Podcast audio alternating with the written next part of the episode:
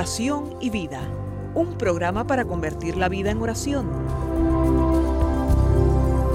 Hay un dicho entre nosotros que dice así, dime cómo rezas y te diré cómo vives. Dime cómo vives y te diré cómo rezas. Porque mostrándome cómo rezas, aprenderé a descubrir el Dios que vives y mostrándome cómo vives, aprenderé a creer en el Dios al que rezas. Oración y vida, una oportunidad para rezar juntos los unos por los otros. Que nuestra vida habla de la oración y la oración habla de nuestra vida.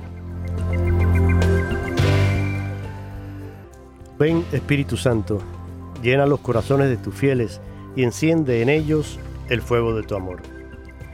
Envía Señor tu Espíritu Creador y renueva la faz de la tierra. Oh Dios, que has iluminado los corazones de tus hijos con la luz del Espíritu Santo, haznos dóciles a sus inspiraciones para gustar siempre el bien y gozar de su consuelo. Por Jesucristo nuestro Señor. Amén.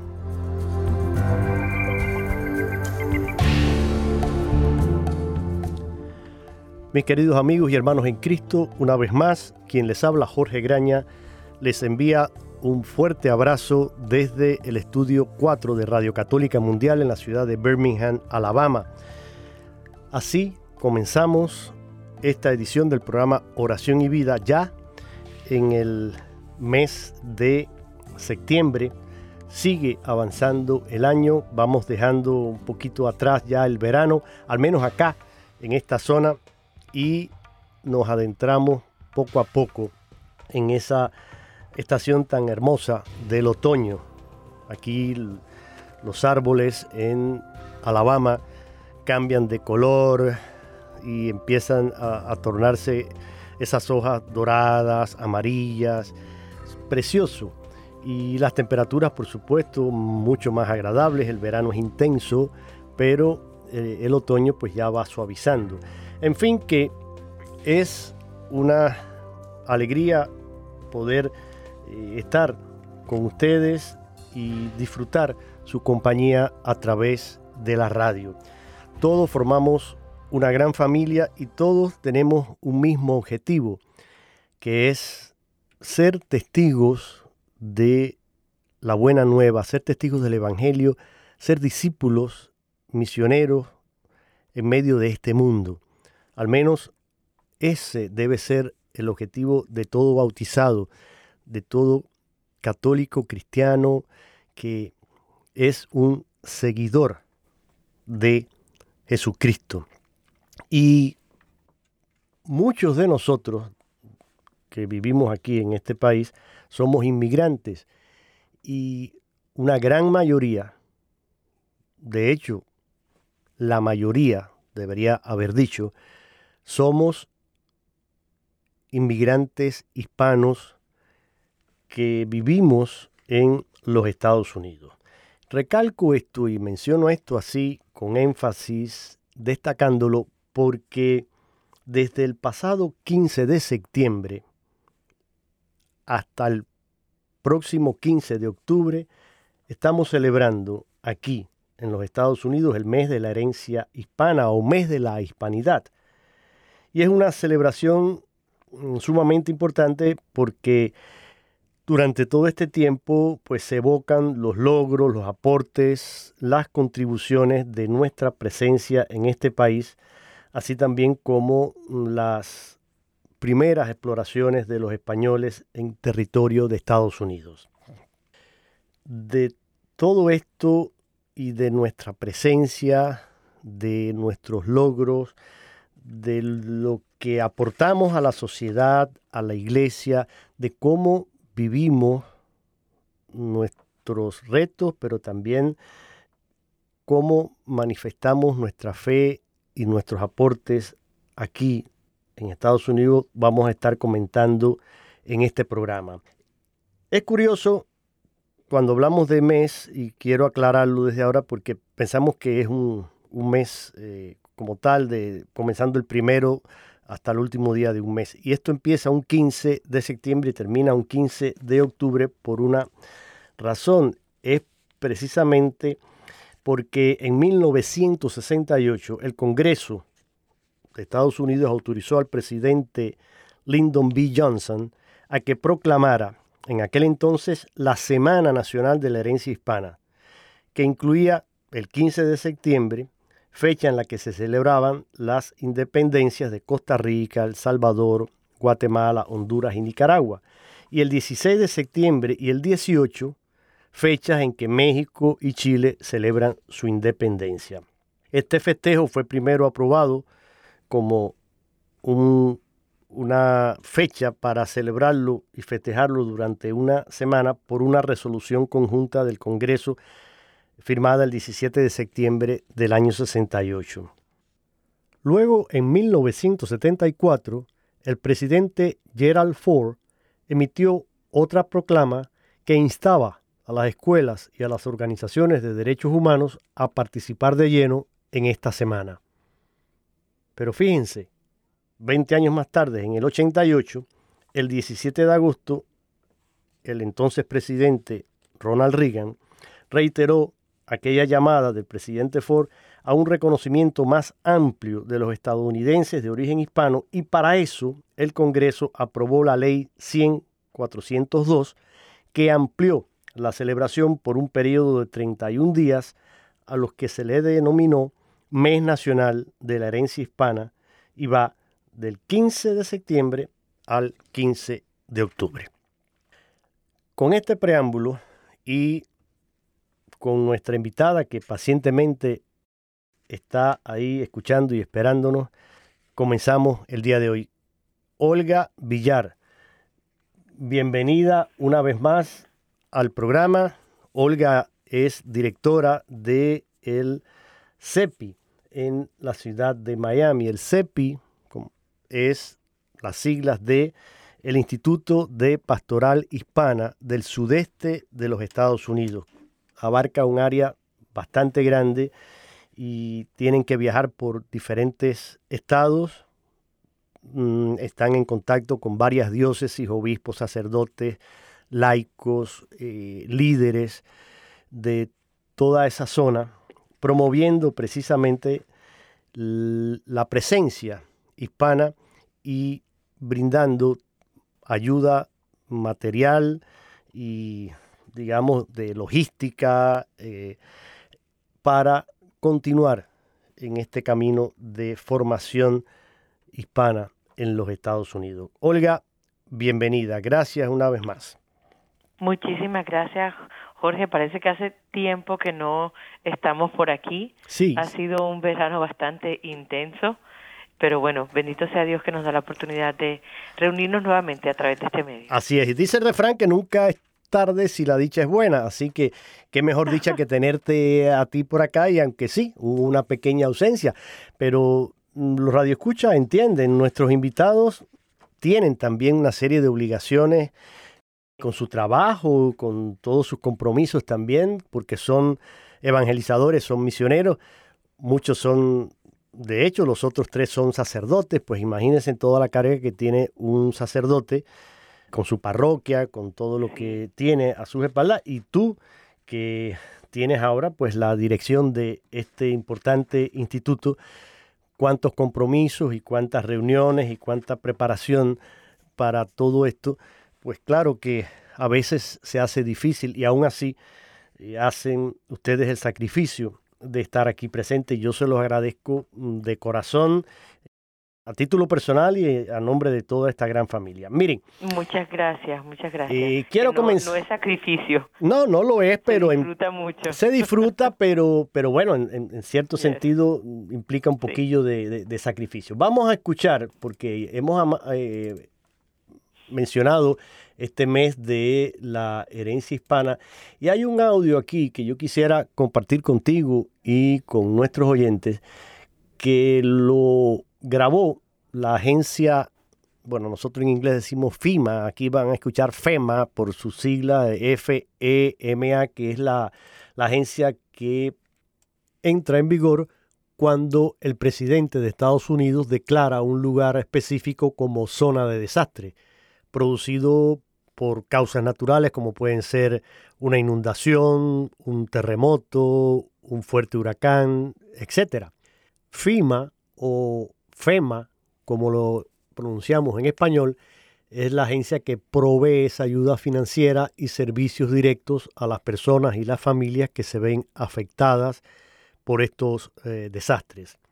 Ellos grabaron este audio, creo que es de el pasado año, el 2021, pero de todas formas es válido porque ellos, la situación que mencionan es prácticamente la misma que estamos viviendo actualmente y creo que nos puede servir para cuestionarnos un poco cuál es esa esperanza que ellos mencionan varias veces en este audio.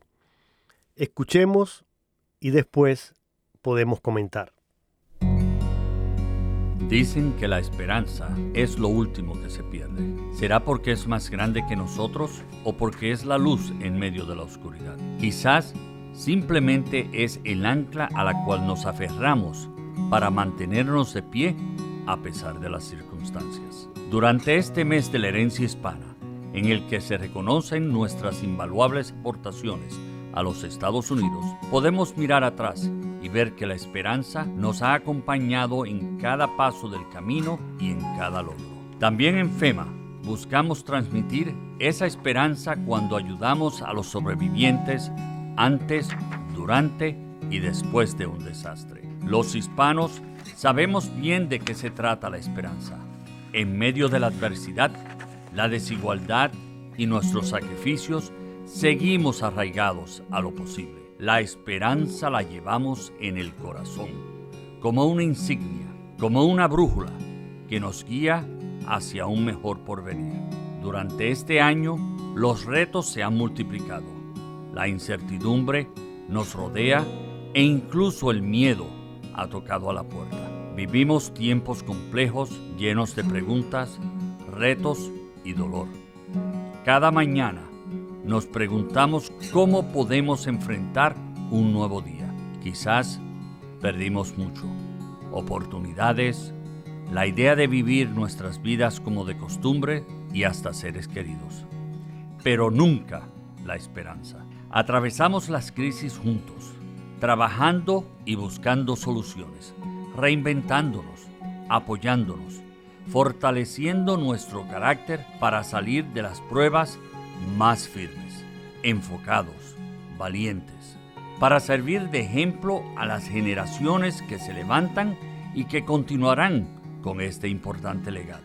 Eso solo lo hace la llama de la esperanza, que habita en cada uno de nosotros. Esa que a lo largo de la historia de nuestra raza ha permanecido, la que nos ha ayudado a aportar nuestro conocimiento y valor a esta gran nación de la cual somos parte, la que nos da la resiliencia de saber que el futuro traerá nuevos desafíos, pero también nuevas oportunidades.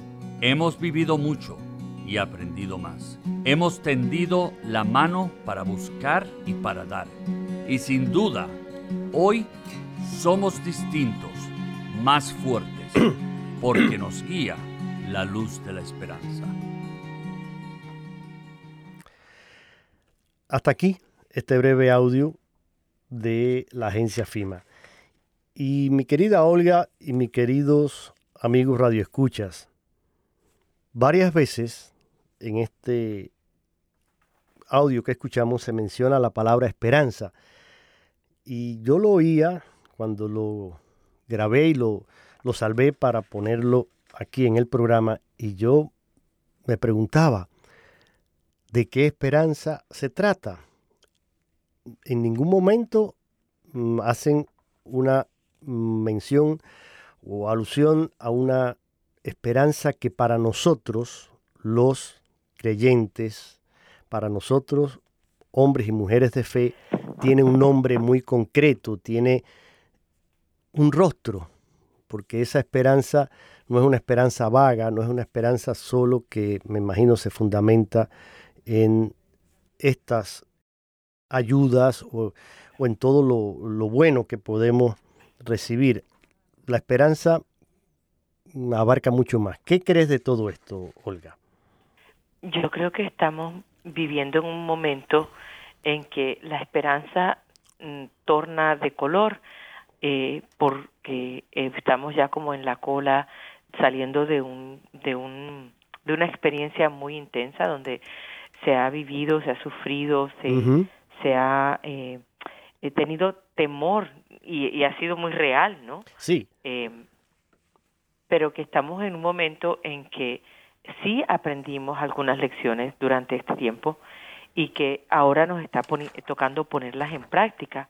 Y cuando yo digo esto, pienso, eh, este fin de semana que, acabo de pasar, tuvimos un eh, encuentro de jóvenes adultos, donde había 62 jóvenes que se reunieron de diferentes partes de la región. Había también de, de Birmingham, de tu diócesis. Qué bien. Y estos jóvenes adultos eh, impresionan. Para mí esperanza toma color en estos jóvenes cuando yo sé que eh, em, el taller empezaba el sábado a mediodía en San Agustín. Para poder llegar de San Agustín desde Birmingham tomó horas, desde eh, Jackson, Mississippi, desde Lafayette, Louisiana, desde Charlotte, desde Nashville, tomó horas manejando, no en avión, manejando. Que estos jóvenes, al uno, por ejemplo, había terminado su examen final en la universidad y de allí se monta en el carro con tres más para darse cita en este taller, donde otro salió del trabajo y era el último que faltaba de su grupo responsablemente terminó sus obligaciones de trabajo, se embarcan en un carro para dirigirse hacia San Agustín, a ese taller donde están escribiendo un libro nuevo de la Pascua, un libro que se centra en Eucaristía, pero Eucaristía vivida en comunidad. Para mí eso es esperanza. Claro. Para mí es, es, es como que la iglesia joven que se levanta y dice, aquí está mi brazo, aquí está mi corazón, listo para tomar la antorcha y de la fe y seguir hacia adelante. Creo que tienes toda la razón y por eso yo decía y preguntaba a qué esperanza realmente mm, hacemos referencia. Lógicamente, FIMA ha hecho un, muy bonito este audio, no, no lo critico para nada. Celebro que tengan estas iniciativas y que sean capaces de reconocer la importancia de la esperanza en el ser humano y cómo muchas veces no queda más que aferrarse a esa esperanza cuando golpean la tragedia, las dificultades, eh, los retos, todo eso que muchas veces parece superar nuestra capacidad, sin embargo ellos mencionan en la palabra resiliencia, que es precisamente esa capacidad que tenemos los seres humanos de sobreponernos y de enfrentar estas adversidades. Lógicamente, en un plano meramente humano, pues está todo muy bien, pero esto que tú nos mencionabas, por ejemplo, con esta reunión de jóvenes y que están escribiendo este libro sobre la Eucaristía, dijiste, ¿no? Sí, Eucaristía, pero desde la vivencia comunitaria. Exacto desde una vivencia comunitaria y me parece muy a tono además con este avivamiento eucarístico al que toda la ah, iglesia norteamericana está llamada. Esa fue la iniciativa brillante, genial que han tenido nuestros obispos de durante tres años motivar a toda la iglesia a redescubrir la importancia de la Eucaristía en la vida personal, en la vida familiar, en la vida comunitaria, en la vida eclesial. En, definitiva, a darnos cuenta, como dice el concilio, que la Eucaristía es fuente y cumbre de la vida de la iglesia. Todo parte de ahí, nos alimentamos de ese cuerpo y sangre de Cristo y ese alimento lo compartimos y lo llevamos a los demás. Entonces, eh, en este mes en el que se pone el acento en la hispanidad. Y, lógicamente, cuando miramos la presencia hispana, pues mira, yo te diría, no hay rincón en este país donde no encontremos huellas claras de esa presencia, ya sea en la música, ya sea en la, en la comida. Dígame usted, si puede, una ciudad aquí donde usted no encuentre un taco, una arepa, un ceviche. Dígame un rincón de este país donde usted no encuentre de pronto una cumbia, un danzón, un, qué sé yo, eh, cualquier ritmo tropical, hispano. Dígame, eh, prácticamente no hay ya tampoco un rincón en el que tú de pronto no escuches un acento típico hablando en español, aunque estés metido en el corazón de, no sé, de, de, Alaska, de Pensilvania, de, si escuchas en algún momento y tú dices, es que estamos, bueno, somos la presencia mayoritaria del país. Eso estadísticamente dice algo, pero más que eso, yo quisiera mm, que hoy reflexionáramos un poquito cómo podemos nosotros vivir desde la fe este reconocimiento a la presencia hispana. Y mira, yo tengo aquí, me, mm, apunté algunas cositas, las comparto y te dejo para que tú comentes, reflexiones también y pongas tu aporte. Pero haciéndome yo esta pregunta, y se la hago a ustedes también, ¿cómo viven desde la fe este reconocimiento a la presencia hispana? Yo puse, por ejemplo, en primer lugar, con un corazón agradecido a Dios por las oportunidades que tenemos en este país. Esa es una de las maneras. Otra pienso que puede ser orando cada día por las necesidades materiales y espirituales de todos. La oración, comenzar y cerrar nuestro día con esa oración. Otro punto que anoté aquí me parece es siendo buenos ciudadanos, que seamos modelos para todos, ya sea en el trabajo, en los estudios, eh, en el cumplimiento también de nuestros deberes cívicos, por ejemplo, cuando nos toca pues ir a votar, por poner un ejemplo. Y finalmente ponía también orando por el futuro de Estados Unidos para que los valores democráticos y cristianos de los fundadores de esta nación no se pierdan a causa de la actual cultura atea que estamos viviendo y que crece cada día más. Son algunos de los puntos que yo anoté, pero quiero escucharte a ti eh, y cada uno lo haga como tarea en su casa. No abro las líneas ahora porque desafortunadamente este programa es grabado, pero aprovecho para que si quieren pueden escribirme a oración y vida oración y vida arroba ewtn.com y ahí pues me mandan su respuesta a esta pregunta. Pero ahora tú, Olga, puedes también eh, abundar sobre esto. En tu experiencia. Una de las cosas que a mí siempre me llama la atención en este, eh, en, en la pastoral hispana, es muy sencilla. Eh, cuando nuestros obispos ya hace muchos años dicen, los hispanos son una bendición para la iglesia norteamericana. Claro. Y yo siempre como que digo, bueno, pero dímelo cómo. y creo que entre las muchas formas, y creo que es importante que no solamente lo oigamos de un obispo, sino que nosotros también lo sepamos buscar. Esa tarea que nos deja me, me encanta. Estamos escuchándolo porque es un programa grabado, pero eh, quizás es mejor así, porque así nos da tiempo de también pensar, reflexionar y madurar ciertas ideas a lo mejor o, o, qué pensamos. Eh, el ardor misionero, y quizás eso, eso es una bendición.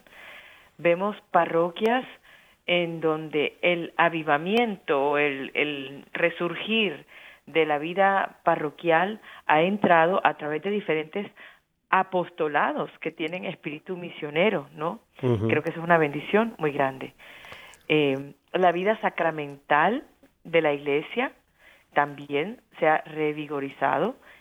Eh, tan sencillo como miremos cuántos niños son bautizados hispanos en una parroquia y comparemos con la, cantidad de niños que son bautizados en la comunidad eh, no hispana dentro de la misma parroquia.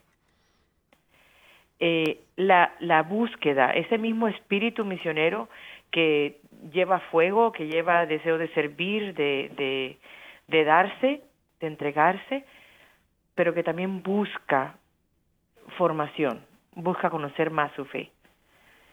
Eh, creo que el número de laicos comprometidos hispanos dentro de la iglesia continúa creciendo. Y eso todo son bendiciones. Aparte de lo que ya tú has mencionado, por, obviamente, aparte de los regalos que traemos con nuestras eh, tradiciones, la forma de celebrar nuestra fe. Me acuerdo ahora mismo por allá en una comunidad, en un área rural, en Alabama, eh, en el sur de Alabama, donde esta comunidad, desde su eh, ranchería en México, habían traído esa tradición durante el Adviento de un día como la samaritana, recordando a la samaritana, reunir eh, agua o, refrescos o algo de tomar en la parroquia a cierta hora por la mañana, eh, traer también algo para acompañar con la comida, orar juntos, recibir la bendición del sacerdote y luego irse a los campos donde estaban trabajando para darles ese espacio, algo de tomar y algo de beber. Y la, y la conexión toda era con el, eh, el, dame de beber, ¿no? Me parecía una cosa hermosa. Sí, muy lindo. En esa comunidad, porque había varias, este, como áreas rurales, había muchas, eh, ¿cómo se dice eso? Cuando tienen criaderos de plantas y todo. Y fue una experiencia muy bonita. Creo que todas esas bendiciones de cómo hemos experimentado nuestra fe, cómo las costumbres que tenemos han alimentado también momentos de nuestra fe. Y estoy segura que a esos hombres y mujeres que estaban trabajando en el campo en ese día, allí en esa comunidad, en el sur de Alabama, nunca se les olvidó eso. Exactamente. Bueno, mira, con todo esto que nos has contado, que maravilloso y qué lindas experiencias, ¿no? Y tú me imagino que tendrás muchas por tu largo eh, tiempo trabajando eh, con esta pastoral, pues me imagino que tienes una buena colección de, anécdotas y de eh, experiencias vividas así en el día a día. Pero ya con esto estabas como contestando un poquito la otra pregunta que tengo aquí y que la vamos a, la vamos a hacer inmediatamente después de esta breve pausa con una canción para refrescar un poquito, escuchemos esta música y regresamos aquí a su programa Oración y Vida, hoy compartiendo con Olga Villar, directora del el Centro de Pastoral Hispana del Sudeste de los Estados Unidos, más conocido como el CEPI, allí en la ciudad de Miami. No pierda la sintonía, nos vamos a la canción y regresamos.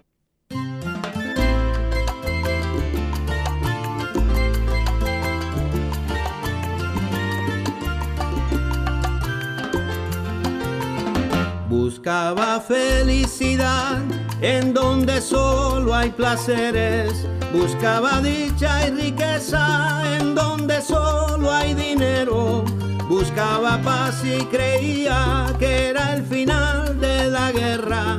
Buscaba luz en las sombras, buscaba el cielo en la tierra. Pero la vida se va en esta búsqueda vana y estoy cansado y sin rumbo y estoy sin mapa y perdido. Voy a dejar de pensar que me conozco el camino. Voy a dejarme llevar y a donde vayas te sigo. A donde me lleves iré, a donde vayas te seguiré, porque mi gozo será contigo a donde me lleves, voy a donde vayas, te sigo, porque mi gozo es Señor, caminar contigo a donde me lleves,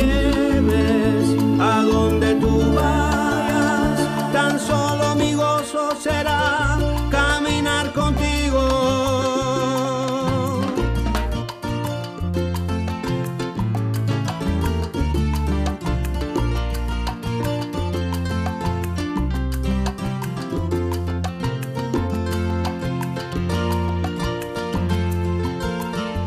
buscaba inmortalidad en lo que acaba y perece. Buscaba sabiduría,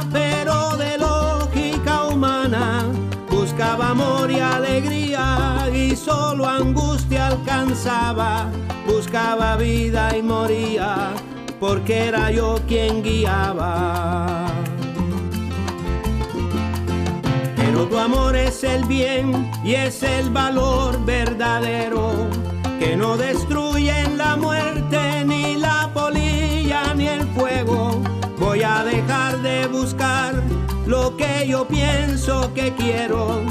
Voy a seguirte, Señor, y a tu camino me entrego. A donde me lleves iré, a donde vayas te seguiré, porque mi gozo será caminar contigo a donde me lleves, voy a donde vayas te sigo, porque mi gozo es Señor, caminar contigo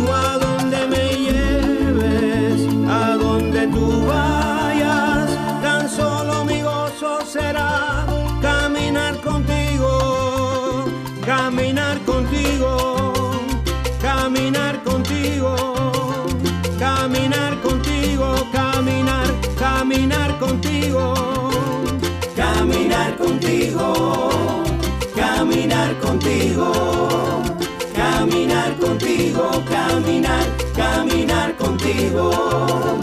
A donde me lleves iré, a donde vayas te seguiré, porque mi gozo será caminar contigo, caminar contigo caminar contigo, caminar contigo, caminar, caminar contigo.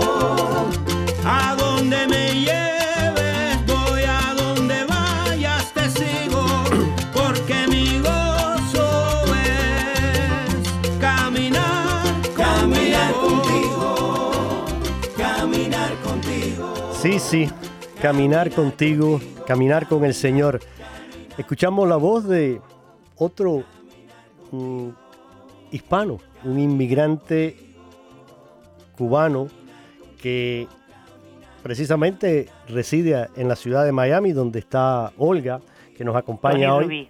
¿Eh? Tony Rubí, Tony el, el Rubí. gran Tony Rubí, un, un amigo que quiero mucho, mucho, mucho y eh, pues desde, desde Cuba conozco su, su trayectoria, su música, trabajamos eh, en algún momento también juntos y, y bueno, es otro de los ejemplos de cómo se puede también eh, triunfar acá y cómo también esa presencia del Señor guía ese caminar.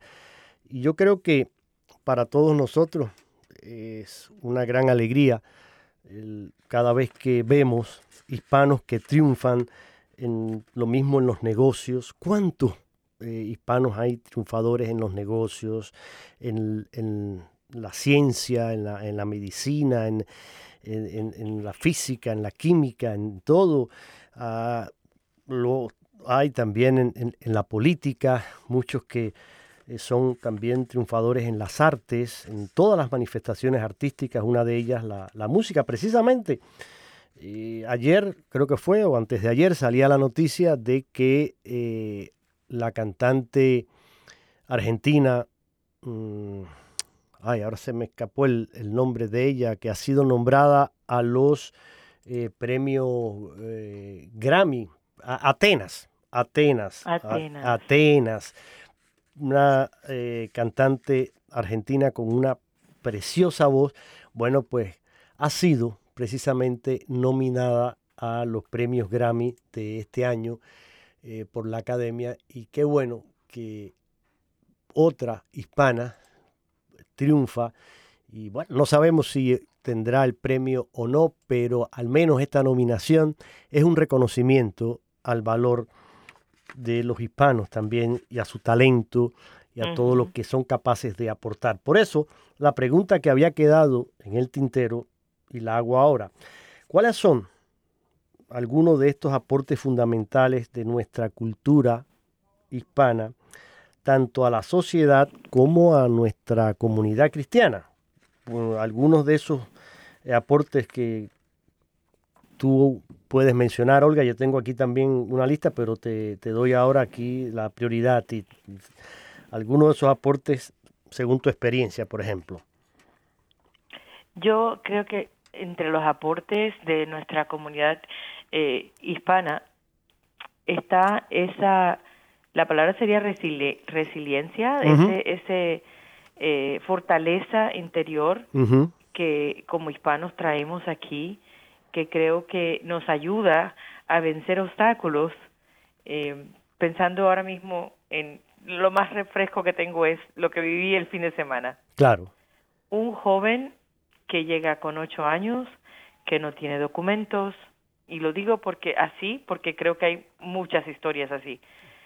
El muchacho tiene una beca completa, no sé cómo esto es posible, pero es posible, y está estudiando, está trabajando a tiempo completo y está pensando cómo puede él ayudar a otros niños hispanos a vencer los obstáculos que no les permitan eh, ir bien en la escuela, eh, algún programa de tutoría. Está viendo la forma de cómo hacerlo y cómo ayudar a otros hispanos también a aplicar para ayudas, a buscar eh, su camino para entrar a la universidad. Y creo que todo esto lo trae el, el que quizás las vicisitudes que nos han traído hasta aquí nos han ido puliendo, ¿no? Y pienso en el pueblo de Israel también caminando por el desierto, pues también nuestro pueblo camina por el desierto muchas veces para llegar hasta aquí y cumplir sueños, ¿no? Eh, y creo que eso es un, un gran tesoro que tenemos, una gran fuerza. Yo pensaba también en ese amor a la familia que tenemos los hispanos, un amor con un respeto por los abuelos, por los padres, por los tíos, por esa, diríamos, familia extendida. En el hispano siempre hay ese deseo de, compartir juntos, de, celebrar en un ambiente familiar.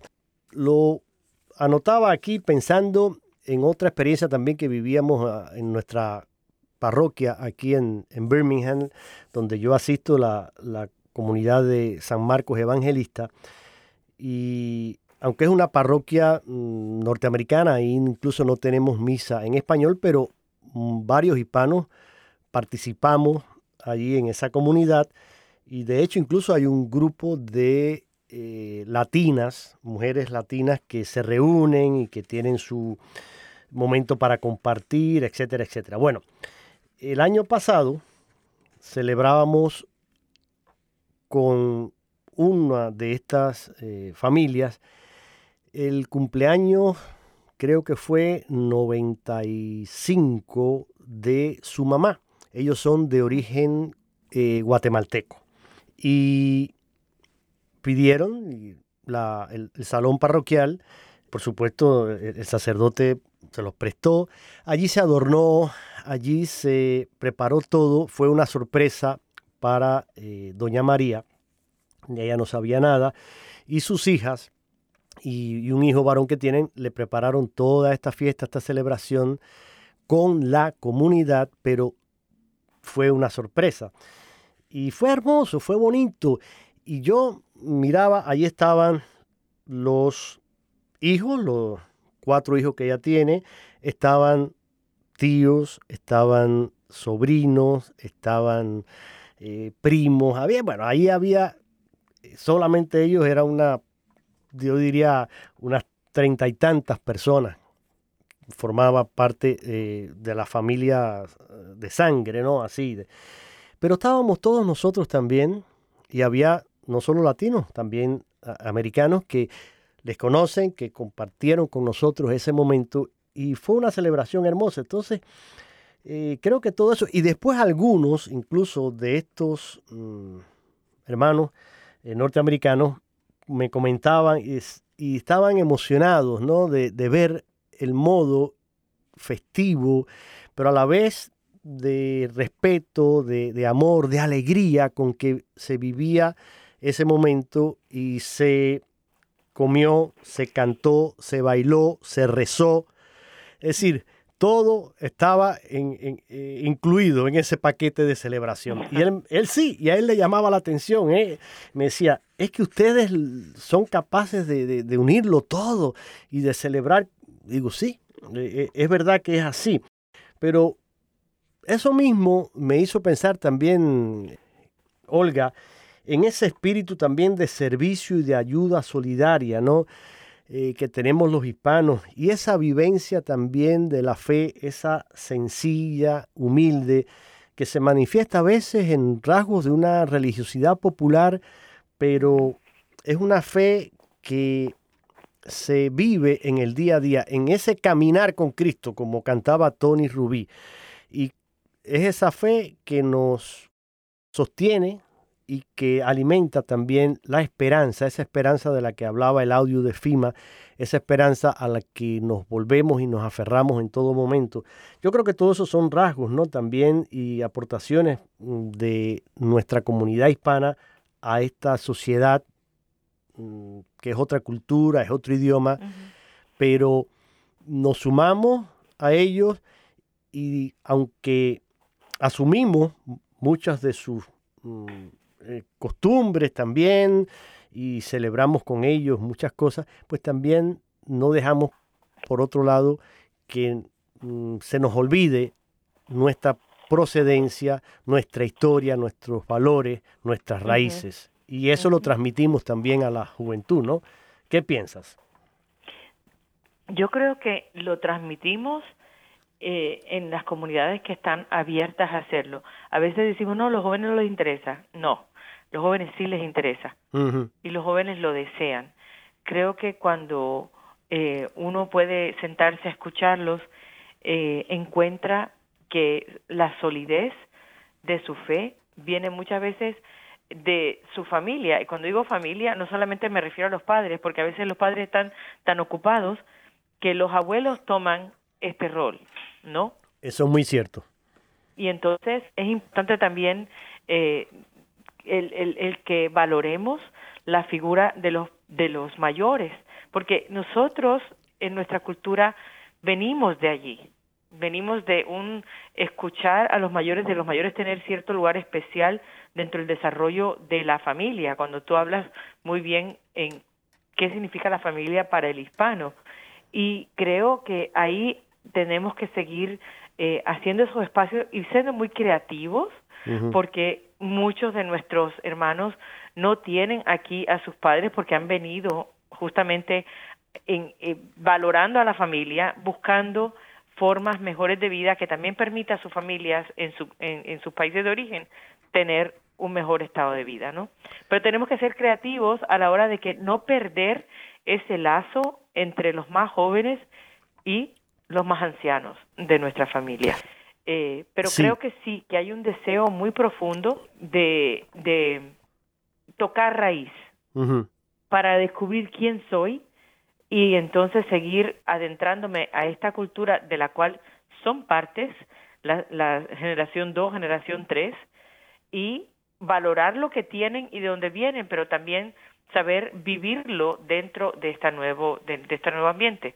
La pastoral juvenil es un reto, y tiene que ser una eh, un reto que no es no no es negociable que tenemos que invertir en él. Tiempo energías todo lo que recursos todo lo que podamos. Creo que tú has mencionado algo clave decías tiempo energía. Yo creo que muchas veces le exigimos o le queremos exigir a nuestros hijos, a nuestros jóvenes, mayor compromiso en su fe, mayor participación y que se integren más y que vayan a la misa y tanto y tanto. Pero a la misma vez no hacemos un examen, digamos, de conciencia, no nos revisamos nosotros mismos para descubrir si somos realmente coherentes con lo que predicamos y lo que hacemos. Eh, si de verdad también estamos dispuestos a donar nuestro tiempo acompañándoles, escuchándoles, compartiendo con ellos, educándolos, disciplinándolos.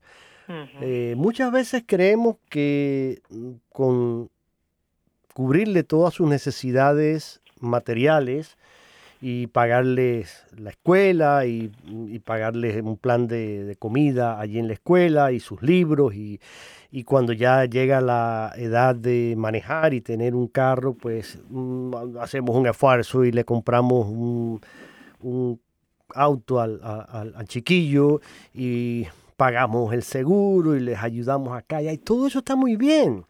Son necesidades materiales que hay que cubrir, pero ¿y las necesidades espirituales?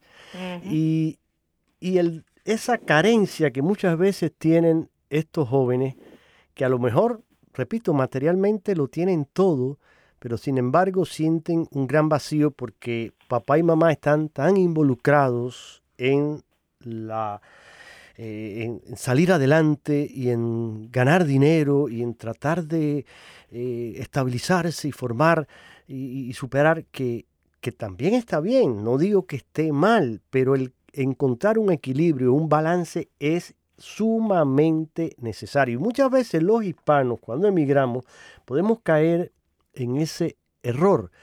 Y entonces tenemos un padre súper, súper trabajador, eh, cumplidor de, sus deberes en el trabajo y que tiene hasta dos y tres trabajos por eh, tratar de superar eh, y, sacar adelante a la familia.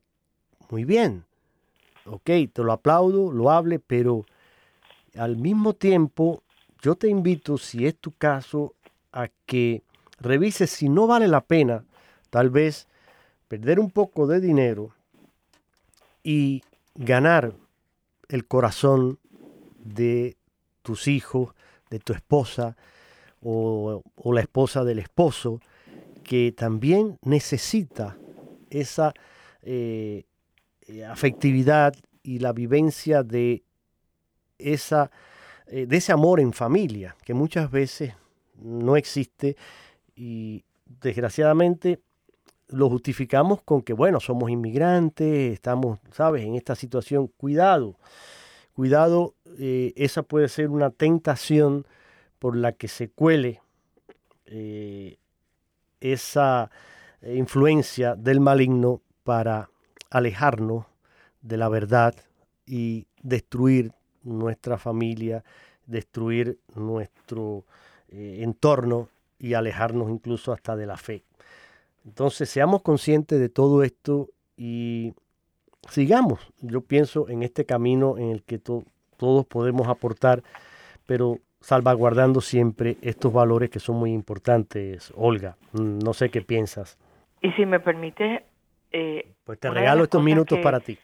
¿Cómo? Que te regalo estos minutos para ti. Gracias. A ver. Eh, en cuanto al reconocimiento de la presencia hispana, nuestros valores, lo que aportamos.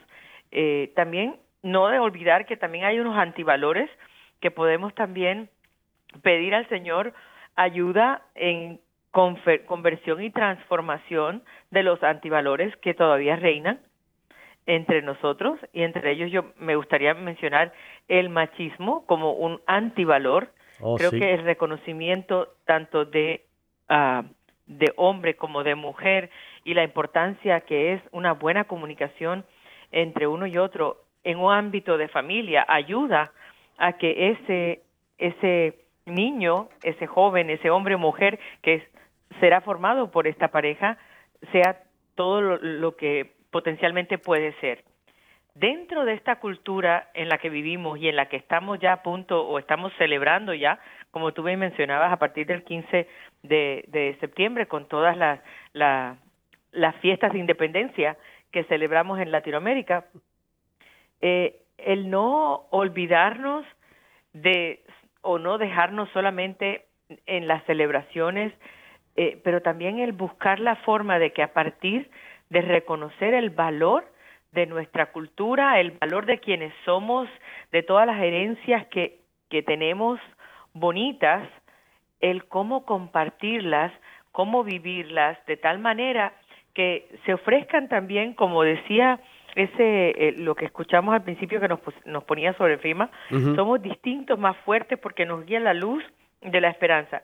Pues si al pueblo hispano lo guía la luz del evangelio que recibió hace tantos años y que ha sido definitivamente sostén de nuestros valores más profundos al valor de la vida, de la familia, de todo lo que nos, nos caracteriza, cómo podemos vivirlo dentro de esta sociedad multicultural, dentro de esta eh, iglesia que es diversa como católicos dentro de Estados Unidos, eh, cómo podemos ser esa gente puente que reconociendo aquello que nos que nos hace quienes somos, somos también capaces de reconocer eso mismo en los demás. Bueno, y y un poquito ir más, más, más allá, cómo podemos conectarnos para poder vivir eh, en, en celebración de esa unidad en la diversidad.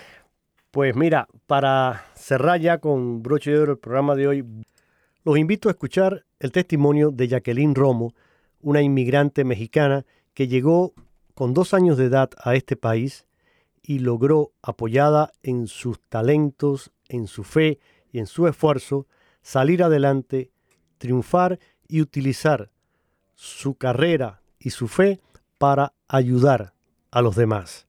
Ella colabora con la Agencia Católica Ayuda a la Iglesia Necesitada. Que su testimonio sea un ejemplo para todos. Mi historia es de que vengo de México, originaria de Jalisco, México, un pueblito muy pequeño nos mudamos a Estados Unidos cuando yo tenía dos años. Curiosamente el arte viene de familia.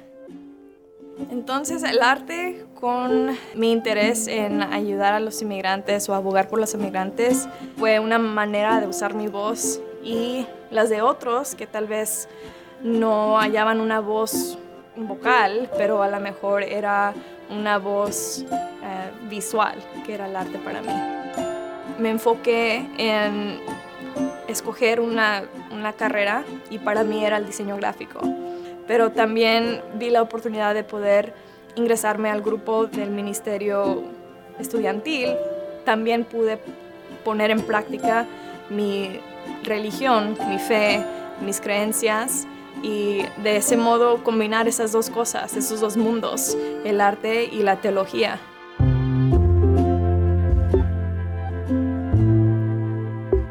me di cuenta de que puedo ayudar a inmigrantes cuando yo como una inmigrante pude alzar mi voz o hallé la manera de alzar mi voz. El hecho de que existe una organización con la meta de ayudar a los demás es algo muy especial porque no es algo con un mensaje egoísta, es un verdad servicio a los demás y no solamente un tipo de personas que reciben esa ayuda, sino es mundial. Vivo mi fe extraordinariamente por medio de mi familia, de mi comunidad, por mi orgullo hispano que tengo. Con este testimonio de Jacqueline Romo cerramos el programa del día de hoy. Te agradezco mucho, Olga. Dios te bendiga a ti y la labor que realizas Gracias a todos ustedes por su sintonía también. Tengan un feliz y bendecido fin de semana. Los espero, si Dios lo permite, el próximo viernes.